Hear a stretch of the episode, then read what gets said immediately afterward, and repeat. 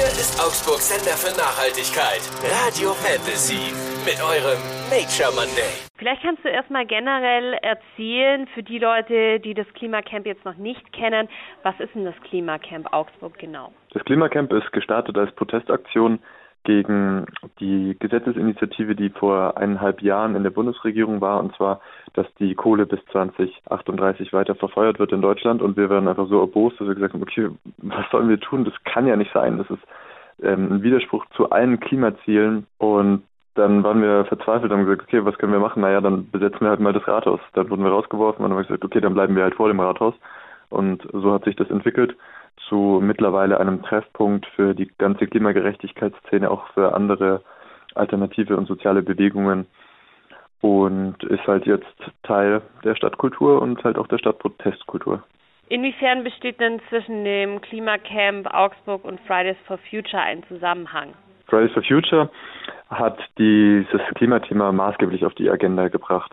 Und ohne Fridays for Future gäbe es das Klimacamp auch nicht. Und viele Leute, die am Anfang vor allem bei dem Klimacamp dabei waren, waren von Fridays for Future oder von Students for Future, der Uni-Organisation.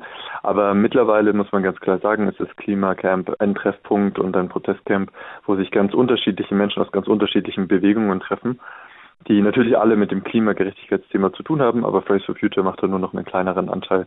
Wir haben Leute zwischen 13 und irgendwas im Rentenalter, die bei uns dabei sind und jeder darf auch jederzeit zu uns dazustoßen. Wir sind eine offene Gemeinschaft und ähm, wir integrieren immer wieder gerne Leute, die bei uns mitmachen möchten. Wie viele Menschen umfasst denn das Klimacamp Augsburg? Puh, das ist eine gute Frage. Das wissen wir selber nicht so genau.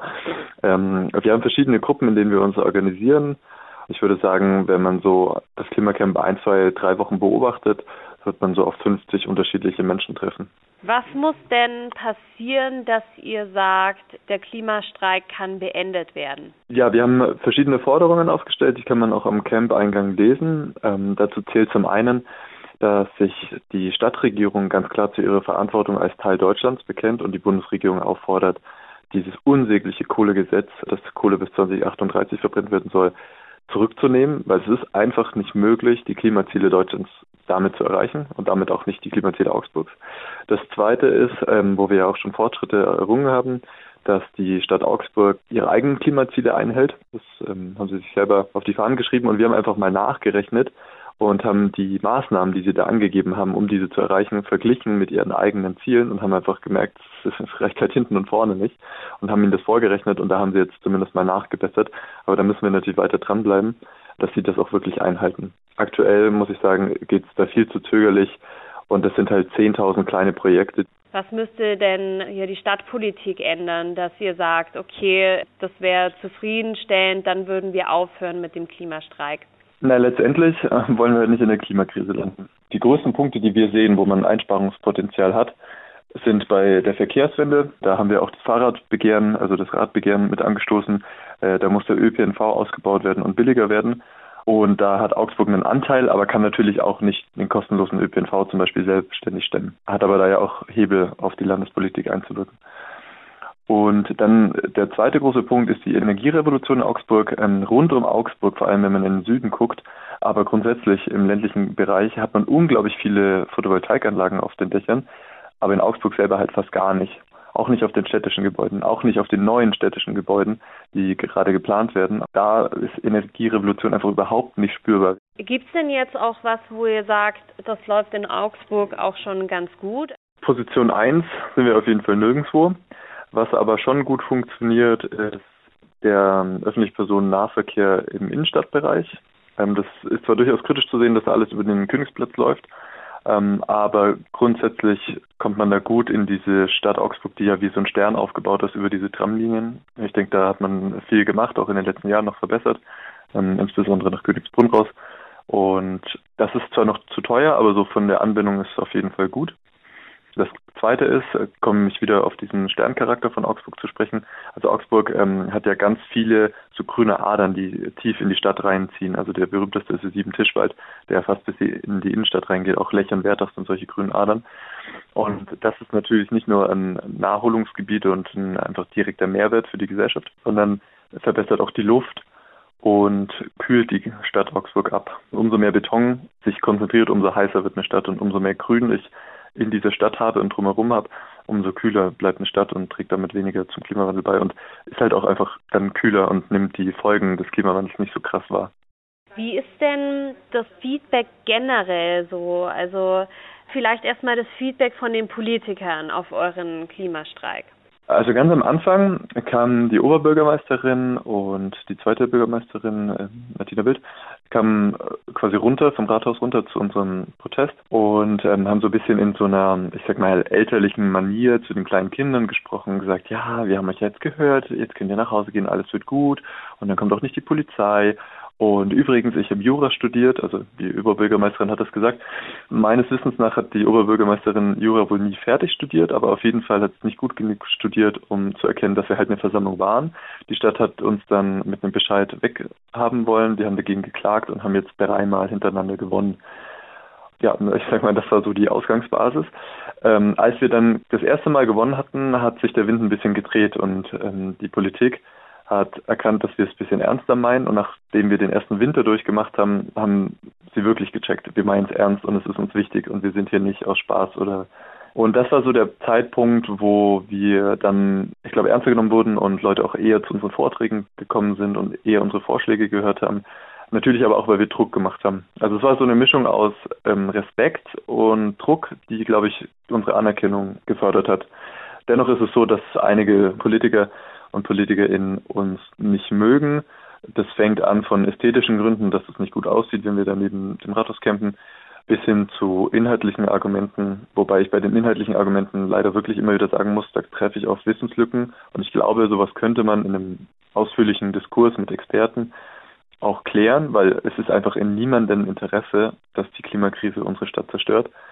Aber es ist schwierig mit jemandem, der 60 Jahre plus X ist und gewohnt ist, mit jüngeren Leuten eher von oben herab zu reden, da auf einen Punkt zu kommen. Was bekommt ihr denn für Feedback von den Fußgängern? 80 bis 90 Prozent der ähm, Passanten sind interessiert, lesen unsere Banner, unsere Informationstafeln. Äh, wenn wir dann in Gespräch kommen, dann merkt man schon, dass es einen sehr großen Anteil gibt, die einen sehr großen Respekt vor uns haben und was wir tun und auch äh, sehr froh sind. Also wir nehmen täglich circa 100, 150 Euro an Spenden ein von Leuten, die einfach nur vorbeigehen. Und ja, das ist ja schon ein Ausdruck der Wertschätzung. Und das merkt man auch. Wir haben so viele Aktionen gemacht die letzten Jahre, trotz Corona. Und es kommen immer wieder Leute zu uns und sagen, hey, wir wollen bei einer coolen Aktion mitmachen. Uns reicht es nicht einfach nur auf die Straße zu gehen und Demonstrationen zu machen. Wir haben den Eindruck, das bewirkt zu wenig und wir haben nicht mehr genügend Zeit. Wir wollen mal eine Kletteraktion mitmachen oder wir wollen irgendwas blockieren oder so.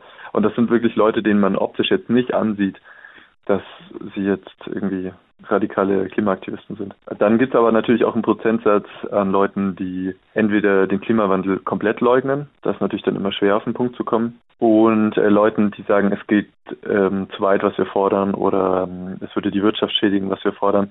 Aber wir sehen ja gerade jetzt in Russland, dass es sehr gut gewesen wäre für die Wirtschaft, wenn wir schon vorher auf Erdöl und Gas verzichtet hätten. Wir haben das ja früher immer am Beispiel von Saudi-Arabien vor allem gesagt, dass wir auf Erdöl verzichten müssen, auch aus politischen, auch aus wirtschaftlichen Gründen und wir wurden immer für dumm verkauft, schon die äh, Umweltschutzgeneration vor uns.